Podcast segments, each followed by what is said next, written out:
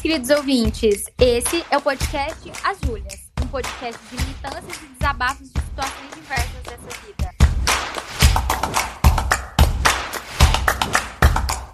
Eu sou Julia Mello. Eu sou Júlia Chaude e hoje a gente vai falar sobre masculinidade frágil. A masculinidade frágil nada mais é do que uma condição que afeta a maioria dos homens que andam perdidos por aí nesse mundo. Mas o que seria essa condição?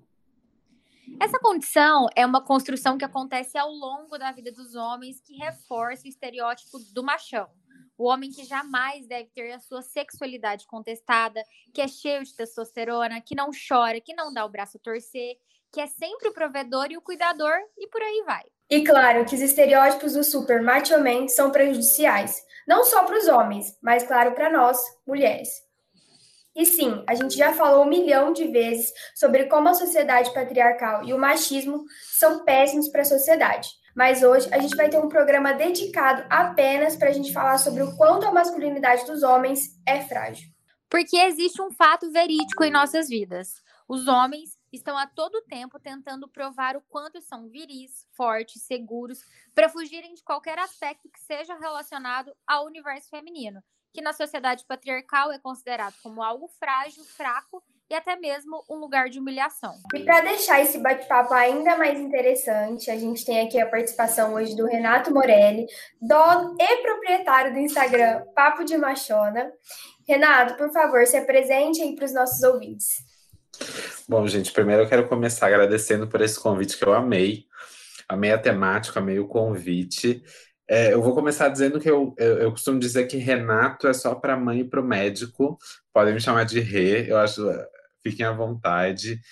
É, bom, eu sou um paulistano de 28 anos, eu sou pisciano, porque astrologia é uma pauta importante. Eu sou publicitário, eu trabalho na área da educação. É, e é daí que vem muitas coisas que vão contribuir para o Papo de Machona nascer. Eu sou embaixador da ONG Todos Brasil, que é onde eu fiz uma formação que também contribuiu para o Papo de Machona nascer.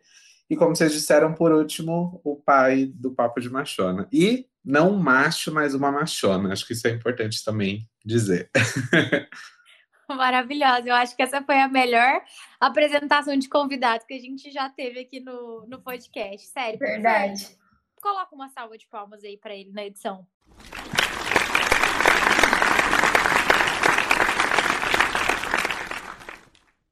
Muito obrigada. Renato, ou Rê, ou Rê, que do nada a gente também inventa apelidos. É... Para a gente começar aqui o nosso bate-papo, como que você descreve a masculinidade frágil? Eu acho que ela está muito ligada com o que vocês trouxeram mesmo na introdução. A masculinidade frágil ela é o conjunto de, de ações, de comportamentos que é, a sociedade espera que o homem faça. Então, que ele vai gostar de azul, que ele vai brincar de carrinho, que ele vai gostar de luta, que ele não vai ter habilidade emocional. E, e, aí essa masculinidade vive um paradoxo, né? Porque ela se desmonta muito fácil diante do que é feminino, né? por isso vem a sua fragilidade, mas eu acho que a gente não pode também deixar de falar que a masculinidade frágil ela é um projeto de poder, porque ela está aí super ligada com o que se espera que esse homem faça, e a gente sabe que ser homem na sociedade, daquilo que se espera para fazer a manutenção de privilégios, de vantagens. Então é exatamente aí a manutenção de um lugar de estar confortável. É, e quais os aspectos assim que você acredita que são os mais prejudiciais na masculinidade frágil? É, eu acho que é, é, é, eu voto também aquilo que vocês trouxeram, é super verdade, prejudica tanto a sociedade como um todo, como nós mesmos, né? Tem um dos livros que é uma das minhas maiores paixões, que é O Feminismo é para Todo Mundo, da Bell Hooks, e, e, ela tem uma frase ali que eu acho super icônica, que ela diz que o patriarcado não nos acolhe. Então a gente já começa dizendo que nós homens temos privilégios e vantagens, mas é cobrado um preço, né? Nada vem de graça. E qual que é o preço? E acho que um dos pontos que, eu, que já que a gente está, é, infelizmente, aí na marca de 500 mil mortos, é a gente dizer que o patriarcado ele cobra do homem a própria vida, né? Porque se a gente for olhar os estudos, quem são as maiores vítimas de Covid? Os homens. Se a gente for olhar quem se suicida mais no Brasil, 76% dos suicídios são cometidos por homens. E a diferença entre homens e mulheres é que não só os homens se matam mais, como a forma de se matar ela é mais violenta, né? Então a gente vai perceber aí, acho que o primeiro ponto é essa relação de que a gente, como homem, também se prejudica. Acho que um segundo ponto que eu acho interessante comentar é a questão da forma como a gente vê o sexo, né? Porque a masculinidade frágil vai trazer um sexo que é todo performático, que é toda uma encenação, porque a gente sabe que a gente não tem uma educação sexual institucional. Então a gente não fala sobre sexo na escola, falar sobre sexo na família é um tabu. Quem vai ser o professor desses homens vai ser a pornografia, e aí a gente vai ter um sexo todo pautado por e para a penetração e o pênis ali. A rola, a neca, vai ser tudo o que vai ditar as regras do jogo, né? Então acho que aí a gente vai ter o quê na fase, como resultado na fase adulta? Uma geração de homens que vai tratar na terapia vários problemas em torno do sexo, porque a gente teve um problema com a masculinidade frágil. E aí, por isso que o brochar vira um, um mito gigantesco, que aí homens vão, vão, achar que brochar é um super problema. E aí a gente vai esbarrar na questão de tamanho de pinto, porque, ai meu Deus, o pinto tem que ser grande, e a gente esquece que o tamanho do escorrega não é tudo, a brincadeira é muito mais divertida, né? Então não adianta um grande escorrega se a brincadeira for chata. Então acho que aí a gente vai ter vários comportamentos sexuais que vão é, ser reflexo do quanto essa masculinidade frágil ela é ruim. E acho que uma terceira coisa que eu queria trazer, que eu acho que também está super ligado com esse momento que a gente está vivendo, é o quanto a masculinidade frágil ela afasta nós homens do processo de autoconhecimento, né? A gente está aí num momento de pandemia e a gente teve aquele super rolê de que a gente tinha que ser super produtivo, se conhecer, fazer yoga de manhã, fazer tudo para a gente super se desenvolver. E, e, nós homens a gente é colocado distante disso, assim, do autoconhecimento, do olhar para si, do ser vulnerável. E aí acho que só trazendo esses reflexos e claro, sem citar toda outra parte na sociedade, que é a questão do feminicídio, a questão das violências contra a mulher nas suas mais variadas formas, que são consequência dessa masculinidade frágil. A gente consegue ver em vários níveis, né, o quanto isso é prejudicial, porque a gente tem um ser que concentra todo o ego dele no seu pênis, no seu pinto, no seu pau, né, chame como você quiser, que eu acho que você falou sobre a questão da terapia, né, que várias vezes esses homens não estão indo para terapia porque a terapia ainda é a coisa da mulherzinha sofrida, né, da pobre coitada. Eu que é isso, imagino que eu vou falar dos meus sentimentos. Eu sou eu sou machão, né? Eu, eu não sofro, eu não choro porque o homem não pode chorar, eu não posso demonstrar fraqueza. Então, assim, a gente consegue ir, ir vendo o, em todos os níveis, né? O quanto isso é prejudicial. E isso acaba sendo prejudicial para todo mundo, né? Não só para os homens, não só, só para as mulheres, mas para as pessoas que estão ali em torno dessa pessoa que tem uma masculinidade tão frágil. Eu tenho um afilhado de quatro anos e ele fica muito na minha casa lá em Uberlândia com meu avô. E o meu avô fala para ele o tempo todo que ele é o homão da casa, que ele tem que ter uma namorada, que ele não pode chorar, que ele não, ele gosta muito de Moana. Uhum. Ele não pode ver Moana porque Moana é desenho de menina. E assim, a gente está muito no, lutando contra isso para que ele não cresça com essas crenças de que, né, ele não pode sentir as coisas. O menino começa a chorar, meu avô já fala: "Não, não, não chora não". Aí a gente fala: "Chora sim. Você pode chorar". Ah, mas tal brinquedo é de menina. Não, não tem nada disso. Brinquedo é de brincar. Você pode brincar com o que você quiser. O menino não pode botar uma camiseta rosa. Ah, mas vai usar rosa. Então a gente luta muito contra isso o tempo todo, porque é muito difícil. E nem é uma realidade muito distante, né? É na minha casa, é com a minha família. E isso é muito complicado. Sim, e eu compartilho da mesma história, porque eu tenho um irmão, ele tem 11 anos. E assim, o meu pai, ele tem um pouco disso também. Um pouco não, né, gente? Bastante. E eu, eu tenho que trabalhar a todo momento, porque o meu irmão, ele, ele cresceu muito comigo, né? Como quando ele nasceu, eu tinha 12, 13 anos, eu que ficava com ele, aí eu tava lá escutando Beyoncé, Demi Lovato, ele tava lá comigo, né, gente? Fazer o quê? E aí, hoje, o gosto musical dele é maravilhoso, e, enfim, e ele é super sensível, ele chora com as coisas, ele é super sentimental. E aí meu pai vem com essa história de, ah, que isso? Acho que nem homem, que não sei o que lá. E aí eu, e eu falo assim, não, Fê, fica tranquilo. Pode fazer o que você quiser, não escuta não. Eu dou aquela orientação e também oriento meu pai. Eu falo, ó, se você quiser pensar isso, você pensa na sua cabeça, mas não precisa falar isso. Porque isso, com o decorrer dos anos, pode gerar um trauma, assim, na, na criança, né? Ela pode depois crescer muito repreendida, não sendo que ela é de verdade. Eu sempre falo pro meu irmão, ó, faz o que você quiser, porque o que importa é você, não liga, não liga para isso não. E, enfim, é uma coisa que a gente tem que trabalhar, né, meninas e meninos? É mesmo. É, se a gente parar para refletir um pouquinho a nossa vida, a gente cresceu desse jeito, né? Tudo separadinho em caixinha, o que é de homem, o que é de mulher, o que pode, o que não pode. É, e além da gente ter criado pessoas extremamente traumatizadas, né? A gente também cria homens extremamente violentos, porque como ele não pode demonstrar a, o que ele está sentindo, a tristeza, ele extrapola aquilo em raiva e aí parte para agressão. Então, a, as pessoas precisam se libertar, né? O sentir, ele precisa permear a vida daquela pessoa, independente é, se ele é homem, se ele é mulher. E a gente tem que parar de associar o sentir somente ao universo feminino, porque aí vem aquele discurso, né? Ah lá, ah lá, bichinha, ah lá o viadinho, ah lá o gayzinho, como se uma coisa tivesse a ver com a outra, e a gente sabe que realmente uma coisa não tem nada a ver com a outra, né? Exato, mas é muito louco essa questão desse afastamento que a gente tem do, do feminino, e, e, realmente o que acontece, se a gente for pensar mesmo, pensar como cães, nós somos adestrados por gênero desde criança.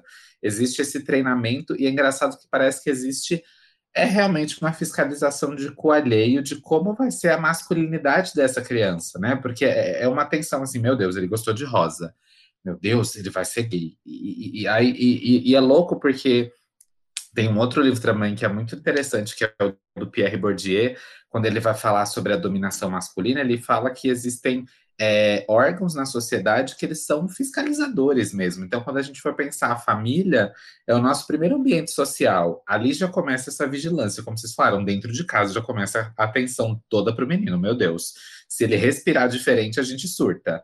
Aí, quando esse menino vai para a escola, já tem também, porque se você é uma, tem uma masculinidade um pouco diferente da norma, você já vira criança viada na escola.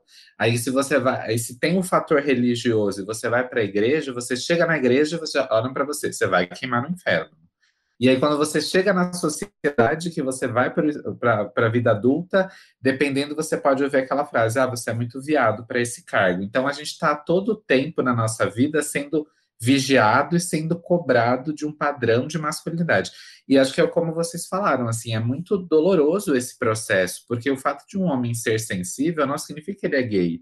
Até porque a gente tem que lembrar que o fato de ser gay não significa que a pessoa não seja homem. Porque a gente tem essa, essa questão na sociedade, né? A gente é colocado numa caixinha, ah, não, ele é viado, gente, mas viado continua sendo homem. Acho que é importante a gente demarcar isso aqui. Uma coisa é sexualidade, outra coisa é identidade de gênero, né? Mas o louco é pensar que a gente tem essa cobrança sempre, assim. E isso é um completo desgaste, para falo como no lugar de homem, né? Porque você vai tent, sempre tentando atender expectativas e achando que existe alguma coisa de errado com você, quando na verdade não existe, né? Quando a gente vai falar de masculinidades no plural, a gente vai começar a entender que não existe uma forma de ser homem. Existem várias formas de ser homem no mundo, e esse ser homem vai depender de várias características, né? Onde esse homem nasceu, se ele é um homem hétero, se ele é um homem LGBT, se ele é um homem branco, se ele é um homem negro, se ele é um homem cis, se ele é um homem trans, né? Então, quando a gente amplia esse olhar e entende que ser homem é uma coisa muito mais profunda do que gostar de azul ou de rosa, a gente amplia aí os nossos olhares, né?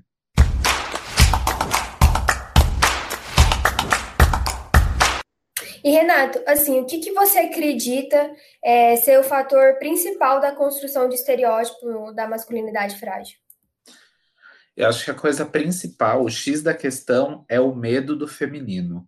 E, e, é, e, é, louco pensar que assim, o medo do feminino, a gente precisa entender que ele é um projeto político social de poder. Nós homens somos ensinados desde pequeno que a gente faz duas coisas com o feminino: ou a gente se afasta ou a gente domina. E, e, e é louco que quando a gente vai olhar para a história mesmo, por exemplo, é, tem até uma deusa na antiga Babilônia que era super cultuada, que era uma deusa chamada Ishtar, ela foi uma das deusas do, do, do, da Mesopotâmia que teve os maiores templos na história. Então houve um tempo em que as maiores deusas eram mulheres. E o que aconteceu? Quando foi percebido que, gente, a deusa tá ganhando muito biscoito, não tá rolando isso aí, vamos boicotar. O que que fizeram? Transformaram essa deusa num deus masculino, o todo-poderoso. E, e a gente vai pensar que a história não é nova, né? As artimanhas para controlar a sociedade são as mesmas. E hoje a gente também tem esse, esse mesmo fator, né? Desde pequena a gente vai sendo afastado do feminino. Eu lembro de uma história, por exemplo, de uma vez eu estava numa loja de shopping, eu estava passando pela loja e tinha o pai com, com o filho, e eles estavam no setor feminino, né, que tudo a gente divide por gênero, então estava no setor dito como feminino. E aí o menino foi tocar numa blusa porque o tecido era meio felpudinho assim e tal. O pai, a gente achou que o pai ia matar a criança, porque ele começou a falar: "Não toca nisso, porque isso não é coisa de homem". E assim, eu fiquei pensando, gente, o menino só tocou um pedaço de pano, quer dizer, se ele vestisse a blusa então, ele ia ser espancado por três dias. E aí a gente vai percebendo que esse medo ele vai sendo colocado na gente desde muito cedo. Aí a gente não lida bem com emoções, que é como vocês falaram, chorar não pode, expressar sentimentos não pode. Se o homem pinta o então o mundo acabou, se o menino usa saia é um problema. E, e eu acho que o grande X da questão é esse, a gente é colocado a parte do feminino a gente não pode ter uma relação pacífica, e aí eu penso que a revolução acontece quando a gente faz as pazes com esse feminino. Tem um outro livro que eu também acho muito sensacional, não tem como não citar, que é o Seja Homem, do JJ Bola. E, e, esse escritor ele é muito claro em dizer que o feminismo ele é o único movimento social capaz de tra trazer uma sociedade que seja diferente. E de fato é isso, né? Então, se a gente, como homens, não fizer as pazes com o feminino e entender que a masculinidade frágil ela não funciona porque ela mais fode a nossa vida do que ajuda, a gente não avança na pauta e a gente não consegue se tornar homens melhores, né? É, sim, se a gente quiser exemplificar é, o homem frágil, da masculinidade frágil, a gente sempre tem o exemplo do Gaston, de A Bela e a Fera, que ele é o retrato nítido de um cara que tem uma masculinidade extremamente frágil, né? Porque ele é o cara salvador da vila, né? Que vai proteger todos contra o pai louco da Bela e que no final vai, né, se casar com ela. Porque tem muito disso, né? Do homem ser o viril provedor, machão comedor de mulher, é, e o intocável, né? Como se ele não pudesse chegar, aliás, como se ninguém pudesse chegar perto dele, né? Nessa, nessa figura toda estereotipada de um cara muito másculo. E é um negócio muito louco, porque eu já me relacionei com pessoas que eram Gaston. E eu fico pensando, né, gente, meu Deus, eu olho o que eu passei. E sendo uma pessoa extremamente feminista, né? A gente acaba entrando nessas frias, porque a, na nossa cabeça de mulher existe também essa construção, né, de que o homem tem que ser muito macho. Imagina eu ficar com um cara que chora. Isso não existe. Então, a gente tem que se desconstruir, a gente mulheres, né, que eu tô querendo dizer, nós mulheres, a gente também precisa desconstruir isso na nossa mente, porque do mesmo jeito que os homens estão construindo isso para eles, a gente acaba replicando isso no nosso comportamento no dia a dia e colocando isso meio que em prática, né? Eu não fico com um cara que é sensível, porque, ah, ele é gay. Eu não fico com um cara que vai usar uma roupa rosa, ah, porque ele é viado. E, e a gente vai sempre levando isso para frente o tempo todo, ao invés de romper com esses tipos de comportamentos. Tem uma coisa que eu acho muito interessante também da gente pautar, que o Gaston da Bela e a Fera, ele é tão a representação do que a gente espera de homem perfeito, que ele é branco. Porque a gente acha que é legal a gente falar que a gente também, a gente cruza, né? Tudo, tudo é interseccional, a gente vai cruzando as coisas. E machismo cruza com racismo. O ideal do homem esperado é o homem branco, né? E quando a gente fala de, de ser homem, de masculinidades frágeis, a gente também está falando de uma hierarquia é porque não, não basta você ser homem para você ter privilégio. Porque se você for um homem, mas você for viado, você já tem privilégios a menos. Se você for um homem negro, você tem muitos privilégios a menos. Se você for um homem trans e negro, você tem muitos privilégios atrás. Então, acho que é muito louco a gente pensar sobre isso, e, e até trago aqui uma autocrítica, Júlia, pegando o gancho que você falou da gente desconstruir isso dentro da gente, isso também é muito necessário para nós homens também, principalmente falo de homens LGBTs, Porque às vezes a gente acha que sermos é, Paulo Freire, né? Quando a educação não liberta, o sonho do oprimido é ser opressor. Então não é porque a gente sofre na pele que a gente acha que a gente não pode ser o opressor de alguém. A gente pode. A gente pode também reproduzir machismos. E as relações entre homens LGBTs é uma maravilha, é um mar de machismo também, porque a gente também foi criado nesse lugar. Acho que não dá para a gente se colocar Ai, gente, eu sou o alecrim dourado, não sou machista. Não fala, meu anjo, você é, meu amor. Você nasceu numa sociedade, não tem nem como você dizer que você não é machista. Então, acho que também pegar esse exemplo do Gaston é a gente partir desse ponto base. Olha, todos nós somos machistas, o X do rolê é o que, que a gente vai fazer para mudar essa situação, né? É, é bem isso, né? Inclusive, a gente tem um episódio aqui no podcast sobre homens desconstruídos, né? Que a gente trouxe um gay e um hétero para trazer essas as, as visões dos dois e o Rodrigo, que é o homem gay, ele, ele chegou no podcast falando: você tá achando que porque eu sou viado, que eu não sou machista? Que é isso, o mundo gay é muito mais machista do que as pessoas possam imaginar, porque parte muito do senso comum, né? É gay é desconstruído, e a gente vê que não é bem assim que as coisas são. Eu acho que, como você falou, Renato, eu acho que todo mundo é machista, porque a gente realmente, a gente cresce assim eu evoluí assim absurdo, porque quando eu era menor, né, adolescente ainda que eu morava com os meus pais, gente, minha cabeça era super machista, super assim tradicional, porque eu via minha mãe falar as coisas, meu pai falar as coisas, então na minha cabeça era aquilo era certo. E agora inverteu. Eu que tenho que mostrar para minha mãe que ela tá errada e falar pro meu pai também. Porque é uma evolução, né? A gente vai aprendendo com o tempo. Sim, eu acho, eu acho super legal, Júlia. É legal que eu falo Júlia, não sei com que Júlia eu tô falando, mas estou falando com vocês. O bom é isso.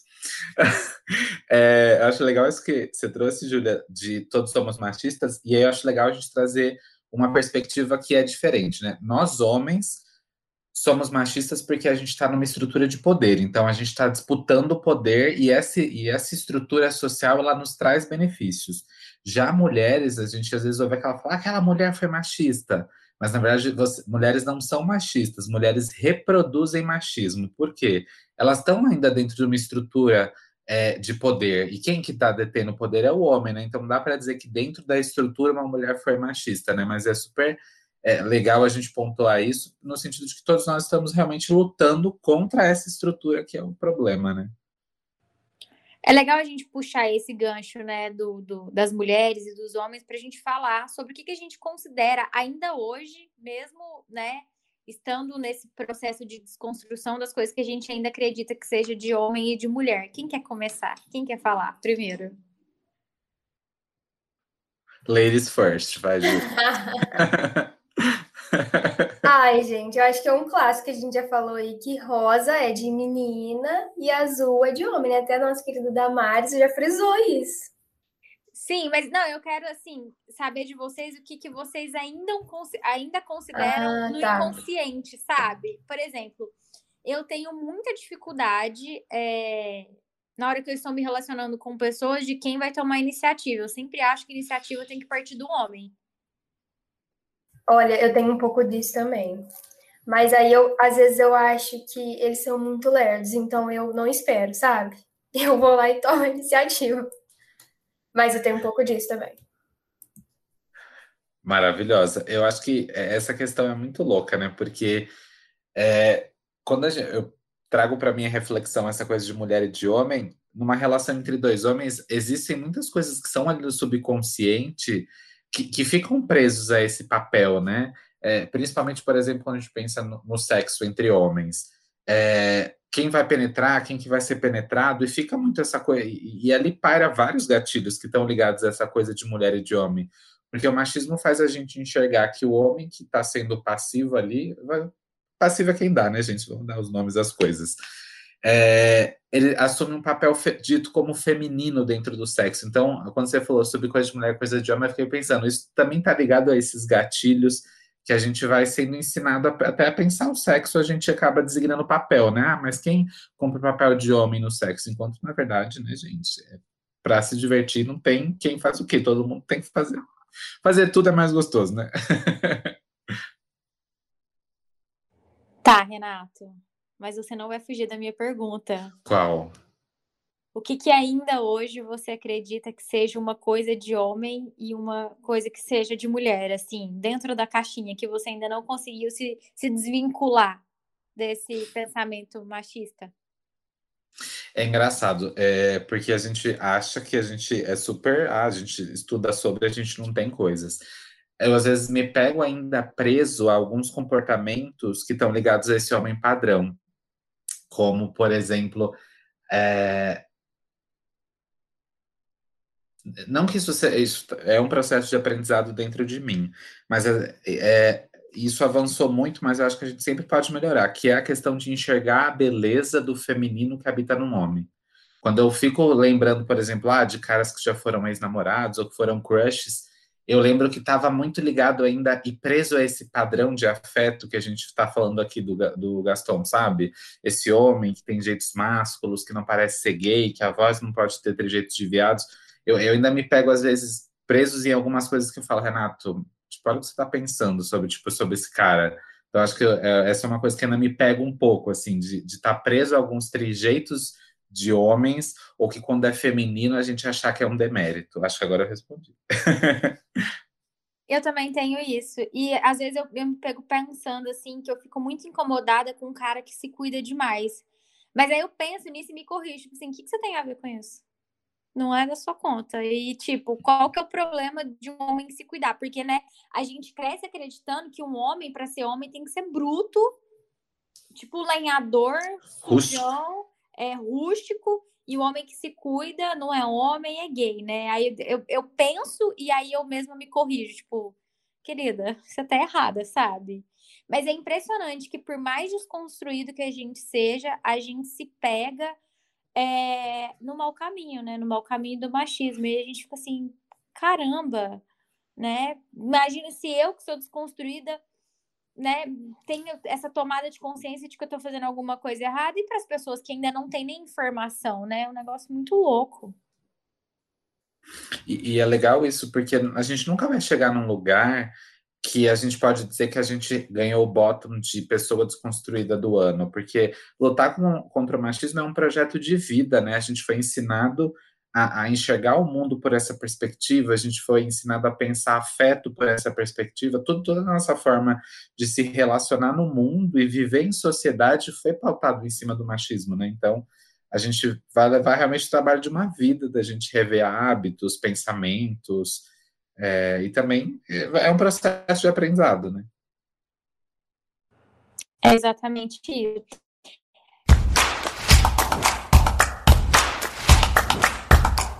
Renato, pegando um, um, gancho aí que você falou da, da, questão do sexo, né? Tanto o sexo gay quanto, o sexo hétero. Vamos falar um pouquinho do que, que o sexo representa para um homem, especialmente para um homem que tem uma masculinidade frágil. Ai, vamos começar pelo cu? Eu acho super gente, porque quando a gente fala em sexo e coloca o homem na roda, a gente automaticamente pensa que o sexo ele só tá ligado ao prazer do pênis e do pau, né? Que tudo vai ser penetração e que e aí vem aquele roteiro básico, né? Ah, vai ser, tá bom, eu faço oral, aí eu recebo oral, aí eu penetro, eu gozo, aí ele goza, a parceira goza, pronto, acabou, beleza, acabou o sexo. E, gente, o sexo é muito mais para além desse roteiro pré-formatado, né? E, e, aí eu falo do prazer anal porque ainda é um tabu e as pessoas acham que ter prazer anal te torna gay. E na verdade não, né, gente? Ter, todos os homens, a gente tá pensando, homens têm próstata, né? Logo, a gente tá falando, claro, de homens cisgêneros têm próstata. É, e é estimulante, gente. E, sim, se enfiar o dedo no seu cu, você vai se vai, né? Claro, se for consentido, né? A gente também não é assim, ah, metendo o dedo no parquinho alheio, né? Mas eu, e, e, isso é um grande tabu, né? Claro que tem, é, a gente tem visto homens que vão, por exemplo, aquela questão de inversão, de parceiras que é, penetrado os seus parceiros, eu acho que quando a gente fala sobre masculinidade frágil é isso. E, e, tanto que tem casos, gente, de. É tão louca essa questão do sexo da masculinidade frágil que até mesmo a higiene íntima que também está ligada ao sexo, a gente vê que isso é um problema. É, se eu não me engano, agora estou na dúvida do número, mas acho que é isso mesmo. A gente tem em média, eu não lembro se era 100 ou se era mil, mas é um desses dois números, de pênis amputados por ano no Brasil por falta de higiene. E, e, tem pesquisas que mostram que tem homens que não limpam o seu cu direito após fazer número dois por medo de encostar na região anal. Então, assim, é, é tão louca essa questão da masculinidade frágil que ela compromete até a higiene do homem, que você fala, ô oh, meus anjos, você, você cagou, né, meu anjo? Tem que lavar, tem que limpar, né? Porque senão fica difícil, né? Comparecer no parquinho. Então, é tão louco, isso é tão introjetado dentro de nós homens que olha como que vai impactando em várias coisas, né? Caramba, fiquei chocada. Esse, esse, essa informação eu não tinha. Gente, eu também. Olha, perdão, porque fui eu que fiz essa pauta, mas eu tô assim, ó, dormência do lado esquerdo, AVC, a pessoa perder o próprio pau por não lavar e não ter condições de limpar o próprio cu por socorro, gente assim, é, todo mundo sabe, eu tenho toque, então eu tô um pouco em choque, não consigo continuar essa gravação. Tô zoando. Gente, mas o pior é que é verdade, o cu é uma coisa assim, pro homem é absurda, até quando você vai falar. E até essa questão, sabe, de, de, do, do exame que o homem tem que fazer, gente, é, é, é absurdo, assim, eles ficam zoando. Ai, você gostou de ir no médico, né? Falando. Gente, é umas coisas assim que eu falo, Deus do céu. E, e é legal você falar disso, Júlia, porque é, às vezes a gente pensa, a gente está falando aqui num contexto hétero, mas no contexto entre dois homens LGBTs também é muito problemático. Porque a gente ainda vê, por exemplo, nessa questão de masculinidade frágil dentro da comunidade LGBT, que existem alguns preconceitos arraigados. Por exemplo, já que a gente está falando de, de, questão anal, a questão de pagar cheque, que é quando você literalmente caga no pau. E, e por trás dessa questão existe também um machismo ali dentro, né? essa obrigação de que o gay passivo ou que vai ser passivo naquela relação tem que fazer chuca, tem que fazer tudo. Gente, primeiro que assim, a ala médica não recomenda a chuca sem prescrição médica. Porque quando você faz a chuca de forma demasiada, faz demais, faz de forma errada, você tira lactobacilos vivos, você desprotege sua flora intestinal, tem uma série de coisas. E acho que a gente precisa muito humanizar o sexo e democratizar o cu, gente. Porque você fala, ai, irmão, está transando onde? No cu. Não vai sair lavanda, porque é um cu vai sair o quê? Bosta, né, gente? Claro que isso não abre a margem para a gente pensar, ah, então não vou ter higiene mínima. Lógico, meu anjo, você vai lavar o negócio direito. Mas caso aconteça algum acidente, acho que a gente achar que faz parte do jogo, faz parte do sexo, gente, tá tudo bem, nós somos seres humanos, né? E às vezes essa obrigação de que vai ter a chuca perfeita, ou que nunca vai acontecer um acidente, né? Quando o cara vai ser passivo, tá muito ligado a essa masculinidade frágil, a esse machismo todo que a gente foi ensinado. Total. E aí, já que a gente a gente tá falando ainda sobre cu, tem um, uma coisa, né? Pensando no, no sexo é, de pessoas hétero. Não, acho que não é. Tem uma questão não só do homem estar preparado para descobrir ali que o cu dele também pode ser uma zona erógena, mas também da parceira conseguir fazer, né? Porque a gente está demonizando muito o homem, mas a gente também tem que lembrar que a mulher tem que ser muito desconstruída, porque também fica na cabeça dela, tipo assim, ah, eu vou dar uma dedada no meu, no meu boy aqui, ele vai virar viado e a gente não vai poder transar mais. Ah, vou fazer um beijo grego no, no, no meu boy. Ah, que nojo, ficar chupando cu, chupar cu é coisa de gay. Então, assim, é um negócio. Gente, minha mãe não pode ouvir esse episódio, que ela não gosta que eu falo cu, e eu falo muito cu. Desculpa, mãe, cu. É, mas tem muito disso, né? É uma, é uma desconstrução que tem que passar por todo mundo, né? E eu acho que ainda vai um tempo, gente. Tem que ter muita conversa sobre isso. E eu acho que a gente precisa também esclarecer uma coisa que é super importante, gente. É, o que importa não é a o que define a sexualidade de alguém é com quem você faz alguma coisa e não o ato que é feito. Então, o problema não é levar uma dedada. Falar, meu anjo, se você leva uma dedada, mas é com a sua namorada, você continua sendo hétero, porque é com quem você brinca no sexo. Agora, se você levou a dedada de um homem e gostou, aí começa a acender uma luz problemática de pensar, olha só, não é mesmo o que está acontecendo aqui. Então, a gente precisa entender que é o que com quem se faz o sexo que define a sexualidade. Se você gosta de levar a dedada da sua namorada, feliz seja você e ela e brinquem à vontade. É isso, né? Se você gosta de levar dedada, continue levando dedada. Isso não te caracteriza como uma pessoa bi ou gay, né? É, é impressionante, né? Tipo, tem muito o arquétipo, né, do homem gay, o arquétipo do homem bruto, e parece que eles não se misturam, né? Como se ser homem não fosse ser homem, né? É, é, um negócio muito louco. E aí hoje eu tava lendo as coisas para escrever a, a, pauta do roteiro, e aí tem até teste na internet para saber se você é um homem frágil ou não. E assim, você vai, você vai navegando na Deep Web ali, vai nos comentários próprios homens, vendo uns tweets antigos. É, eu descobri um tweet que eu, eu fiquei lendo ele e fiquei pensando, meu Deus, a que ponto chegamos? É, o grupo chama Armário, e aí colocaram, tipo, parece que 60 homens nesse grupo. E aí não podia sair do grupo, porque quem saísse do grupo ia estar tá saindo do armário. E o grupo tinha, sei lá, 3, 4 anos e ninguém nunca saiu do grupo, que ninguém conversava para não sair, entre aspas, do armário, né? Olha o nível da masculinidade frágil do homem. A pessoa não pode nem sair de um grupo que ela não, não interage, porque né, ela não pode ter a masculinidade dela colocada aí em jogo. Né? É um negócio muito doido. São umas coisas que chegam até a ser muito infantil, assim, de tão pateta que é, né? Absurdo. Vocês sabem que essa questão de masculinidade frágil, ela é tão louca, até o post do Papo de Machona hoje foi sobre isso. Saiu uma pesquisa na França pesquisando qual é a relação dos homens, por exemplo, na hora de comprar alguma coisa. E aí fizeram lá uma análise com duas marcas, uma de chá e uma era Pringles. E, e aí foram fazer os testes com os caras, e toda vez que a marca estava atrelada, sei lá, usar um slogan no feminino, ou o mascote da marca era feminino, os homens não compravam. Então, os homens compram coisas quando as marcas são masculinas. E aí a gente vai pensar, olha que é tão louco esse medo de ser pego no pulo, como se ser frágil fosse um problema, sobre se aproximar do feminino, até aquilo que a gente compra, a gente, e aí a gente vai lembrar, e vocês fizeram lembrar daquela marca, daquele desodorante, como chama, gente? Aquele desodorante que até o pai do Cris que faz o comercial. Ah, é o desodorante do lenhador? Isso, Só esse mesmo. Tem um brutão que usa, sei. Exato. E aí você vai ver, aí a gente pensa, nossa, mas por que, que existe um comercial desse? Porque existe para quem vende. Esse, esse, ideal desse homem macho, ogro, que não pode se cuidar, que é o, o, o macho alfa, bem bebendo na fonte lá dos homens caçadores do passado, funciona, né? Eu lembrei de um episódio de Friends, quando o Ross tá começando a, a paquerar a Rachel, e aí ele vai ensinar ela a lavar roupa. Aí o Joey vai ajudar ele, né? Porque ele não poderia lavar roupa, né? Porque lavar roupa é uma coisa de mulher. Aí tá lá, né?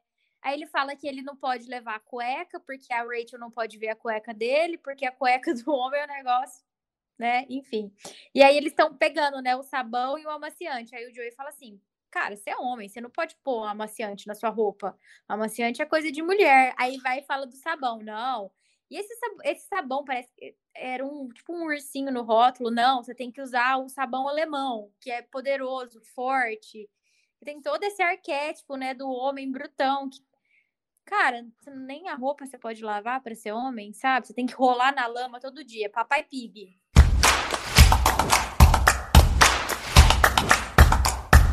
A ideia de masculino é construída e reforçada na oposição ao feminino. Dessa forma, entendemos que a masculinidade é a negação de feminilidade. De acordo com o livro O Segundo Sexo, de Simone de Beauvoir, a mulher é o segundo sexo justamente porque o masculino é o primeiro, já que ele é visto como superior. Sendo assim, a masculinidade funciona como uma autoafirmação enquanto oposto da feminilidade. E é por isso que muitos homens parecem ter uma masculinidade de vidro. Eles não querem se parecer ao sexo que é inferior, subalterno. Como consequência disso, a gente vive uma sociedade em que homens, mesmo que inconscientemente, têm uma lista de coisas que são aceitas ou não, que podem ou não ser feitas. Renato, pensando nessa lista das coisas que podem ou não podem, né? É, qual a mais absurda para você e qual que você lutou para romper na sua vida?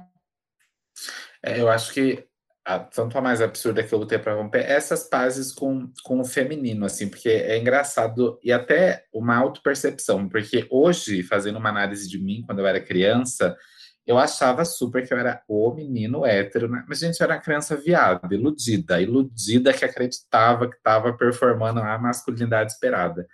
E isso é tão louco, porque veio da infância e na adolescência, eu passei a, toda a minha adolescência na igreja, eu fui testemunha de Jeová, teve essa tour também.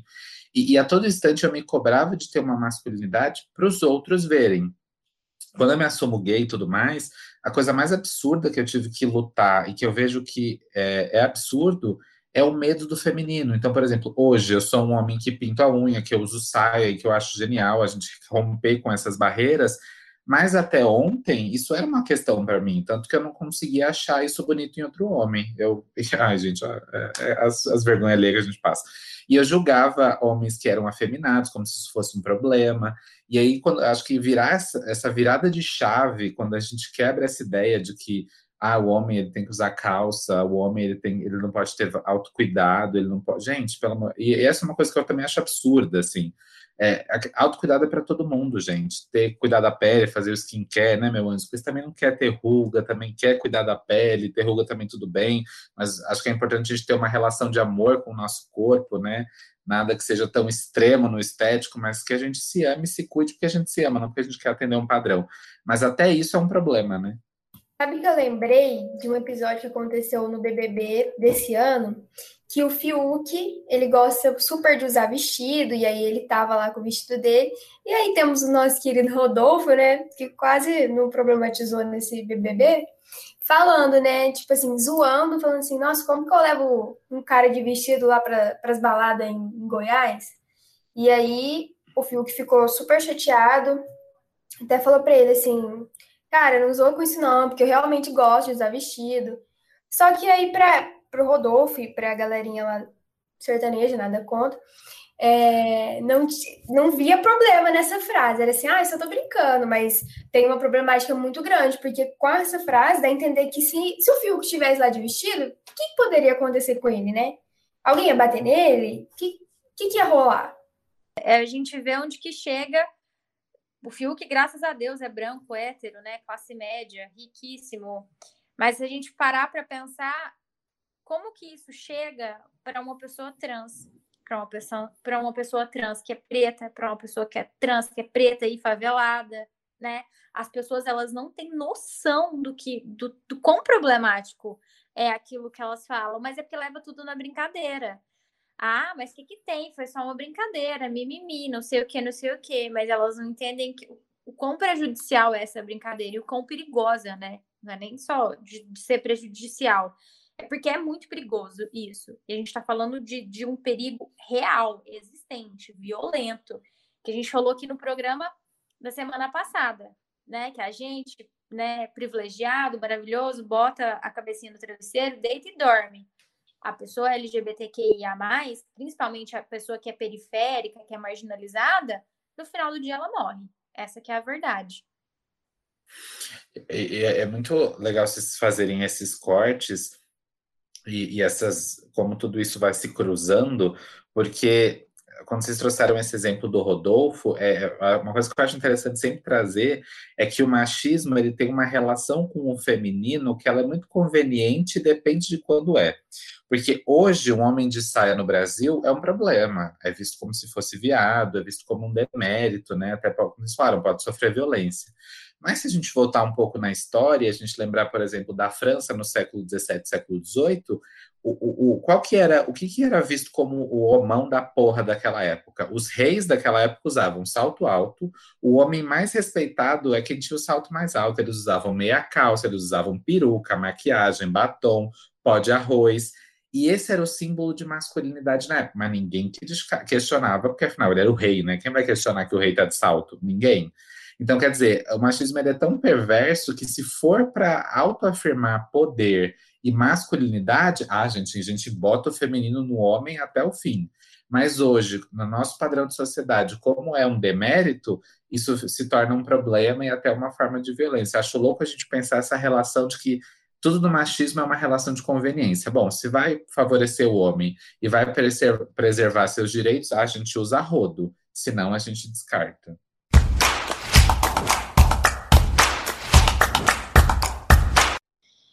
Rê, como que você acha que a gente né, conseguiria ou consegue, né? Não sei se a gente consegue falar disso num, num futuro inexistente, né? É, quebrar essas barreiras do machismo que existe né, entre os homens para a gente tentar trazer um diálogo mais aberto sobre a masculinidade frágil, porque a gente precisa falar mais sobre isso, né? Sim, eu acho que é, existe duas coisas, né? Existe primeiro uma questão de autorresponsabilidade e depois o externo, né? É uma coisa que eu sempre falo no Papo de Machona, assim, a importância da gente se reconhecer como homem.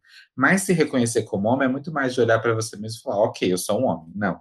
Envolve a gente reconhecer a nossa autorresponsabilidade histórica. Falar, meu querido, é o seguinte, você é homem.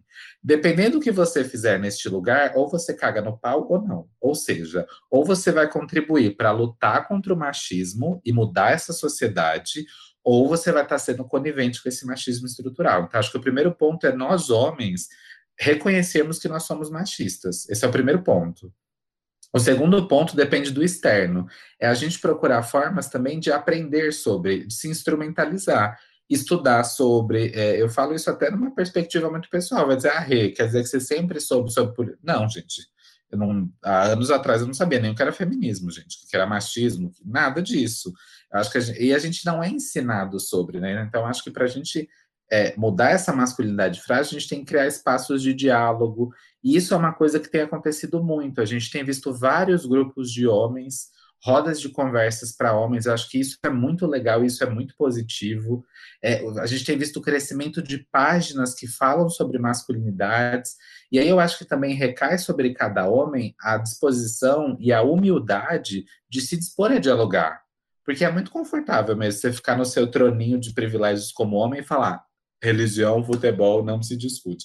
Fala, tá, meu anjo, e você não vai discutir, vai fazer a síndrome de Gabriela. Nasci assim, eu cresci assim, eu morri assim, Gabriela. Vai passar pela vida sem se desenvolver. Então, acho que é muito essa disposição de olhar para si, de ter a humildade para reconhecer o seu lugar como homem e a disposição de aprender a sermos diferentes, a sermos homens melhores.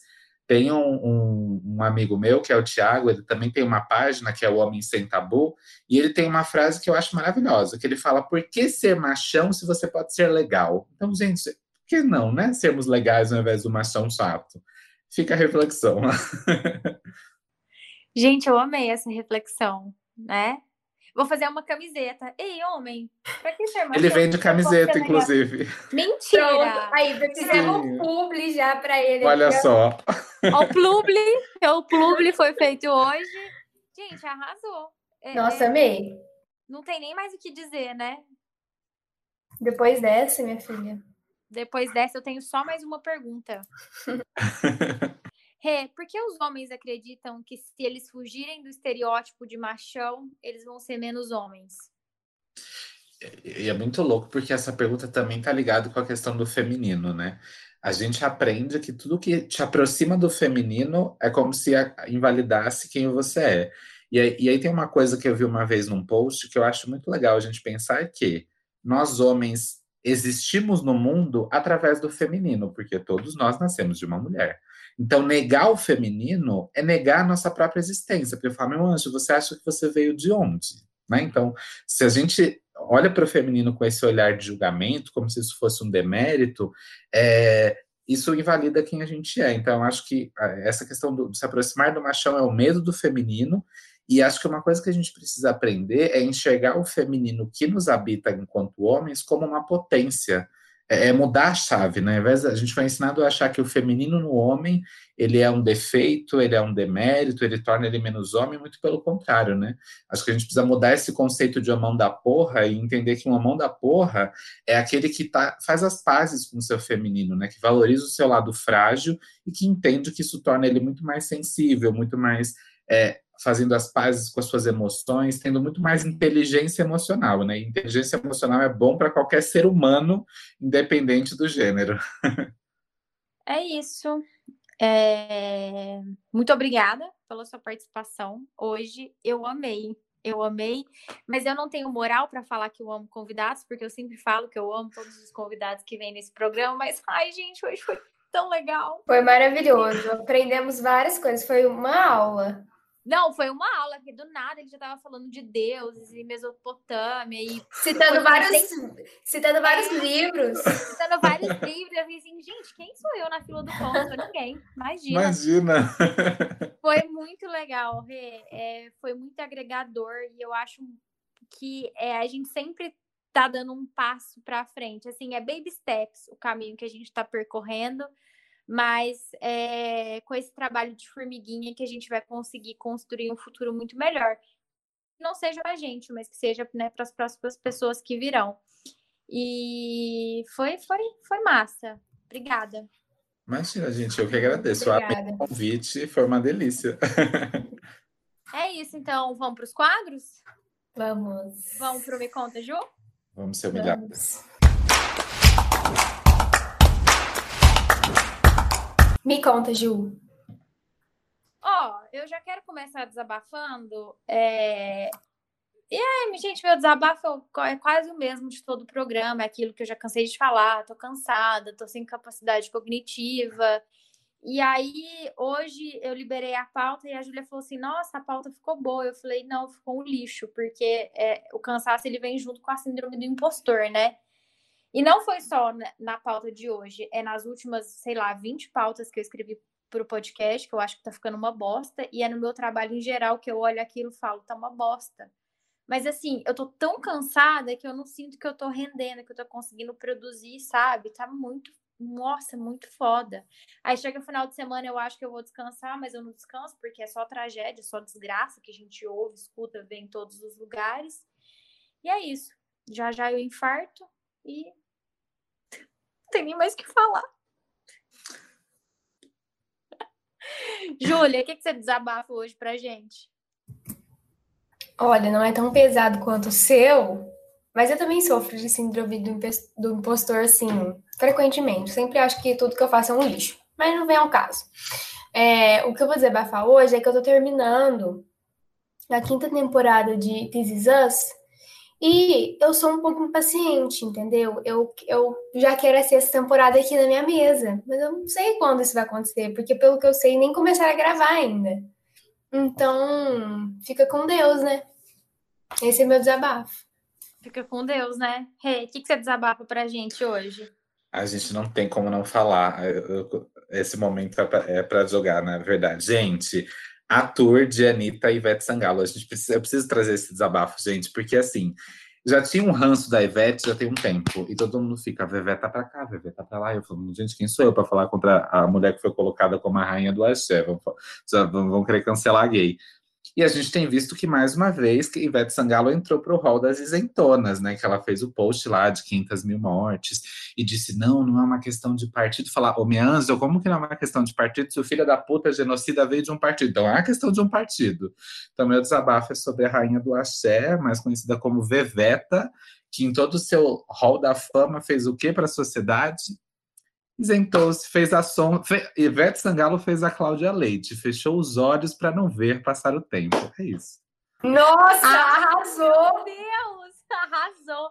Eu vi esse tweet da Ivete, fiquei pensando assim, gente, é, semana passada, praticamente, seu marido estava reclamando do, da, da, né, da cozinheira com Covid, que levou para a família. Aí eu pensei, qual que é a moral que ela tem para falar disso, né? Nenhuma. Nenhuma. E aí eu conversei é, esses dias com um amigo meu que já vai, já vai voltar é, a novela de cobrar posicionamento político dos, né, a, a, dos artistas, porque estamos muito próximos aí a um ano eleitoral.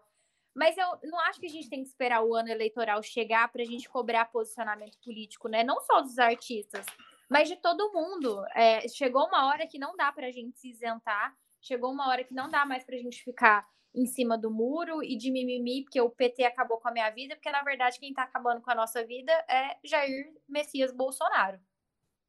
É isso, pessoal. É... Vamos pro Fala aí, Ju? Bora.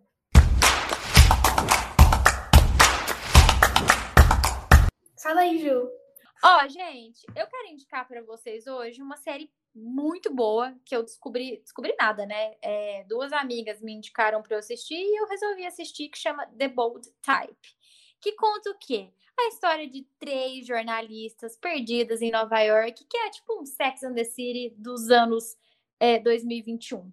Aquela série pseudo-feminista, sabe? Que só tem gente bonita, só tem gente rica, bem resolvida, workaholic, sucesso no trabalho, mas é uma série que, primeiro, não me faz sofrer, igual This Is Us me faz sofrer. Que eu eu dei um pause na quinta temporada, não tô conseguindo assistir.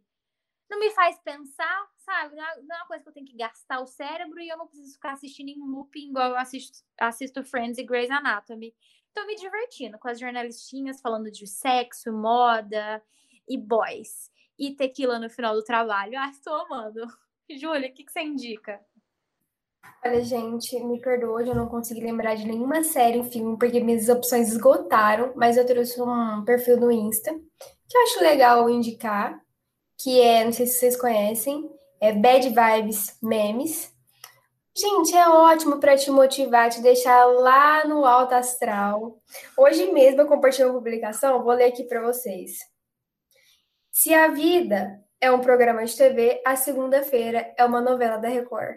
É esse tipo, assim, de, de memes, de motivação. Então, eu recomendo muito. Ai, é muito bom, eu amo. E você, Rê, o que, que você traz aqui de, de conteúdo para essa galera que nos ouve? Gente, então, vamos para dois lados, né? A gente vai falar também uma série que é para ter alívio dessa realidade difícil, depois a gente traz as, as indicações militantes também. Tem uma série, gente, não sei se já viram, Outlander. Gente, ela é simplesmente perfeita. Tá na quinta temporada na Netflix. E é uma série de um romance que se passa numa viagem do tempo, tem uma coisa bem louca, mas a série é cheia de críticas feministas. É maravilhoso. Então, ela traz uma puta. E fora que. Gente, peixes, pisciana. Gente, a história de amor é linda, assim. A, é, é uma série que dá vontade de ser. Gente, é a série que me deu vontade de ter um trisal, porque você se apaixona pelos dois. Ela e ele são maravilhosos. Faz a gente quer os dois. A gente quer namorar se for com o casal da série, de tão lindo que é. Então, a minha indicação é Outlander, que é uma série perfeita. Quero indicar o perfil que eu falei do Homem Sem Tabu, que é um amigo que produz conteúdo também. E o perfil dele, ele é stand-up comedy, então é muito legal a forma como ele aborda assim, os conteúdos. E por último, um livro, que é o Seja Homem, do JJ Bola, que é de uma, traz uma linguagem super simples e traz várias reflexões sobre masculinidade, sobre o que é ser homem, sobre machismo. Eu acho que fecho nesses, nessas três dicas. Ó, oh, eu tô procurando a sua indicação aqui do Homem Sem Tabu. O arroba dele é H Sem Tabu? Esse mesmo, Thiago Oliveira. Ah, já estamos seguindo, né, menina? Porque indicação boa a gente leva a sério. Então vamos lá, senhor Renato Morelli, nosso é, nosso querido papo de machona. Muito obrigada pelo nosso super papo de hoje. Sem ressalvas, acho que a sua participação foi muito plural, foi muito didática e foi muito cirúrgica em todos os seus comentários. Foi muito legal te receber aqui com a gente hoje. Espero que você volte mais vezes para a gente continuar militando. E de vez em quando a gente grava uns episódios meio aleatórios para dar uma descansada na cabeça, sabe? Acho que você tem que gravar um episódio aleatório com a gente também. Gente, eu super que agradeço o convite de vocês. Eu fiquei super feliz. Me chamem para episódios aleatórios, gente, porque a gente tem Lua e Ascendente em Aquário, que é para a gente ser aleatória. Então pode convidar, que vai ser um prazer. Inclusive, eu já tenho até uma ideia, Júlia, da gente fazer um episódio sobre signos, porque vai ser muito legal. Porque a nossa querida Júlia aqui, ela não acredita muito em signo. Então, assim, vai dar uma liga, sabe? Vai dar um papo bom.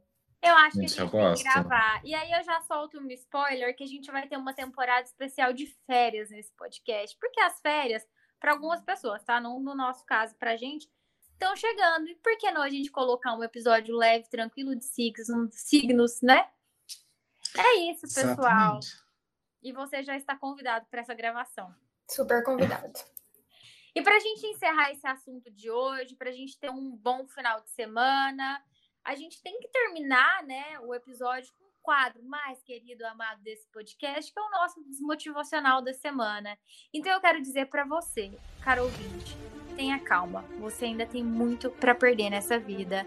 É isso, obrigado, Júlia. Uh, viva! Obrigada, Júlia. Obrigada, Rê. Eu amei esse episódio. Ai, gente, que delícia. Tchau. Tchau. Tchau.